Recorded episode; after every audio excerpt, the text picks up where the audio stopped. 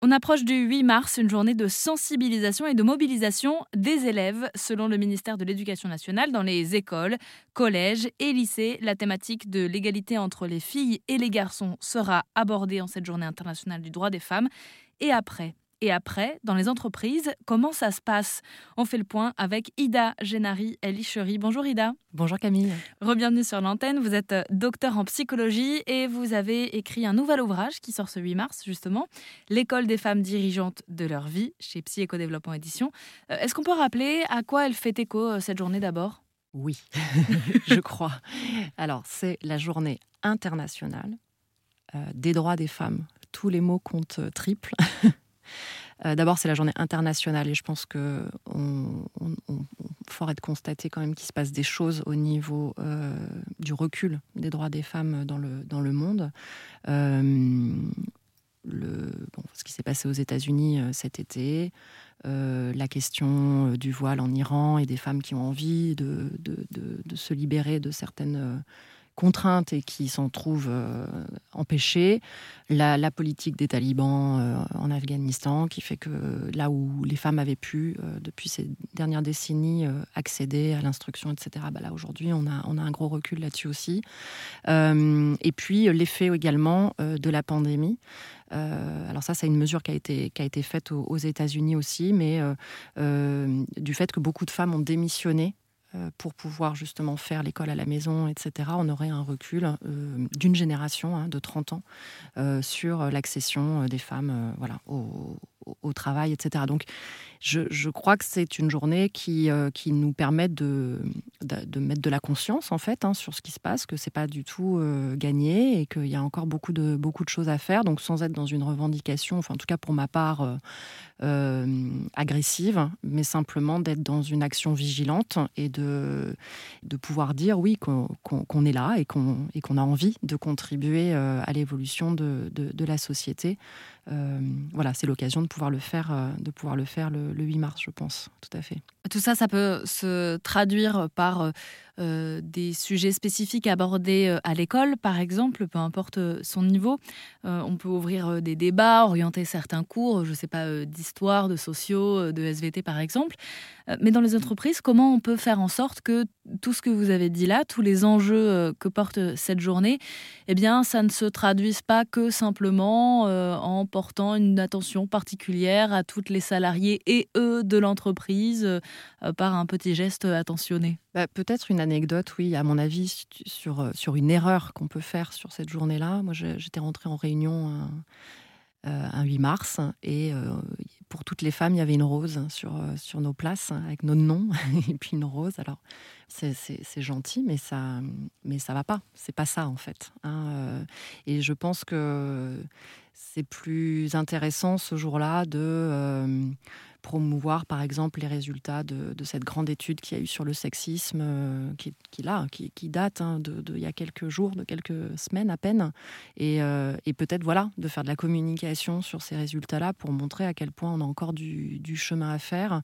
Et, euh, et je pense qu'en effet, en France, on a un merveilleux terreau pour pouvoir justement porter ce message-là et que du coup, pour moi, hein, c'est un devoir, du coup, hein, d'avoir cette liberté, d'avoir cette possibilité de porter le message.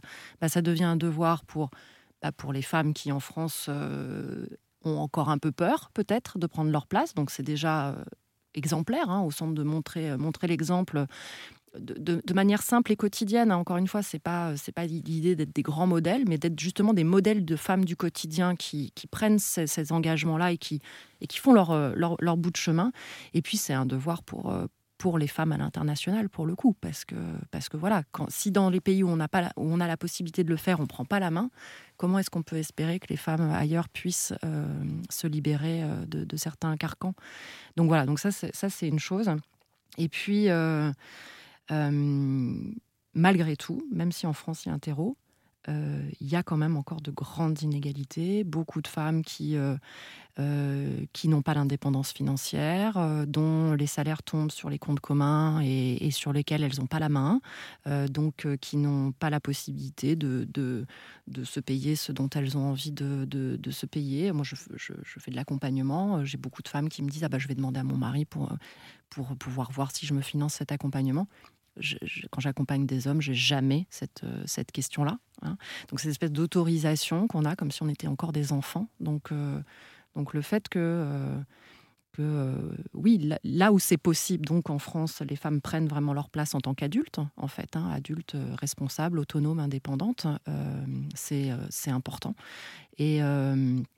Juste pendant le, pendant le confinement, on a une statistique qui montre clairement les choses. 40% hein. des hommes ont eu un lieu dédié pour travailler pendant le confinement, euh, pour 25% euh, des femmes. Voilà. Donc on imagine l'autre versant, c'est plutôt mode euh, table de cuisine, tous les enfants en, école à la maison autour, et puis moi, sur un bout de table, j'essaye de, faire mon tableau Excel pour, pour la réunion de 10 heures. Bon, voilà. Donc c'est important. que, que, que, que, cette place soit, soit prise dans un terreau qui est fertile pour pouvoir le faire. Euh, ce sera ma dernière question, euh, Ida. Euh, mais là, on est deux femmes, on discute de la journée internationale du droit des femmes et de son utilité qui aura donc lieu le 8 mars. où en sont les hommes par rapport à ce sujet? Alors c'est intéressant parce que justement dans le livre j'écris que quand on verra des accompagnements destinés aux hommes pour concilier et équilibrer leur vie pro-perso, on aura fait beaucoup de chemin. Et je pense que ça viendra. Alors je le pense parce que d'abord j'ai des hommes qui me posent la question qui me demandent euh, et nous, est-ce que tu as un programme d'accompagnement pour nous? Donc déjà, on sent quand même qu'il y a quelque chose qui est en mmh. train de s'ouvrir. Et puis, euh, et puis il y a beaucoup d'hommes qui, euh, qui, qui, qui, ont qui, ont envie aussi de sortir d'un système qui se sont créés eux-mêmes, ou plutôt que leur grand-père leur a créé, mhm. mais qui ont envie de, changer de, modèle. Parce qu'il y a ça aussi, on est, on est tous dans cette situation-là où parfois on, se crée une manière de fonctionner et après on est enfermé dedans. Mm. Euh, donc euh, on a parfois aussi à se libérer de ses propres, euh, de ses propres carcans qu'on s'est soi-même qu'on s'est soi-même mis en place. Voilà. Donc je pense qu'il y, y a, pas mal d'hommes qui sont aussi dans ce mouvement-là. Et, et ma démarche d'ailleurs, elle est, elle est vraiment de travailler avec en fait. C'est pas les femmes contre les hommes, c'est les femmes avec les hommes. Comment est-ce qu'on construit un modèle demain où on est ensemble eh bien justement à cette table des décisions, à cette table des négociations, à cette table de la famille, euh, de l'éducation, de la parentalité. Voilà, je, crois que le mouvement est, engagé. Et pour avoir euh, plus d'infos sur le sujet, on peut donc se procurer votre euh, livre qui sort le 8 mars, L'école des femmes dirigeantes de leur vie, chez Psy Éco-Développement Édition. Et donc écrit par, par vous-même, Eda Ginari Elishery. Merci beaucoup d'être intervenue sur l'antenne d'Arzen Radio. Merci.